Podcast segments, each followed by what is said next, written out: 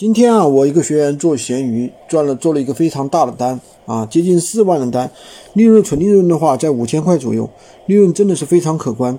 那而且这个单呢还不用他自己去垫资，是怎么回事呢？他做的是一个批发产品，然后呢客户对他的就是前期因为走了一些小的东西给他嘛，走了一些小单给客户，客户看过样品了，所以说客户的话就比较满意，那他就把客户引流到私域啊。私域当然是比较危险的，当然有一些比较好的一些方法，比如说你在语音里面跟跟别人说呀，或者是引诱客户，让客户去打他的手机号给你啊，对不对？这些方法都是可以的。然后呢，呃，这客户呢对他有一个基本的一个信任，然后呢就跟他说，这个东西呢我还要多少多少件啊，你那边的话给我走一个批发单，对不对？我就直接从微信上直接把微信就钱就打给他了。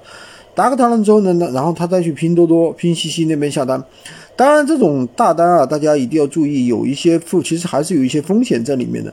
第一个呢，客户比如说，如果或说要求跟你签合同，那么你千万不要把合同写的特别特别的复杂，什么从网上找一个什么正儿八百的啊，又什么条款又怎么怎么样啊，不要写那么复杂。其实你就写一个像一个收据一样的。对吧？购买协议一样的简单一点就可以了，这样也是保护我们自己嘛，不用写的太复杂。那如果说客户要求你盖公章怎么办呢？这个没有关系，你就说我就是一个个人，我哪来公章啊？对不对？我私章行不行啊？或者说我给安个手印行不行啊？对不对？简单一点啊。那如果说这种大单还有一点啊，就是拼夕夕那边呢，肯定是会是让你要那个，就是说，如果说你也。通过拼夕夕那边呢，你就不要走微信给他钱啊，最好是通过那个拼多多平台给他钱。为什么呢？如因为如果有任何的售后问题的话，你还是可以通过平台去拼多多平台去保护你的。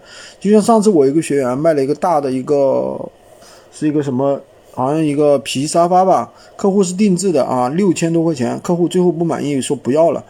嗯，然后最后呢，拼多多那边退货呢，最后反正也是很纠结，因为是定制的啊，跟客户讨论了，跟拼多多那边讨论了很久，拼多多终于松口了啊。你客户那个客服介入都介入了三次，最后拼多多那边终于亏了这个钱啊，原封不动的退了退给我们学员了。所以说大件物品的话一定要注意啊，这个不要产生任何的问题，包括你的这个。产品的规格呀，产品的一个质量啊，产品的颜色呀、尺寸啊、交货期啊，这些东西不要有任何的问题。有万一有任何问题，客户发生一些退货，大家都弄得很不愉快。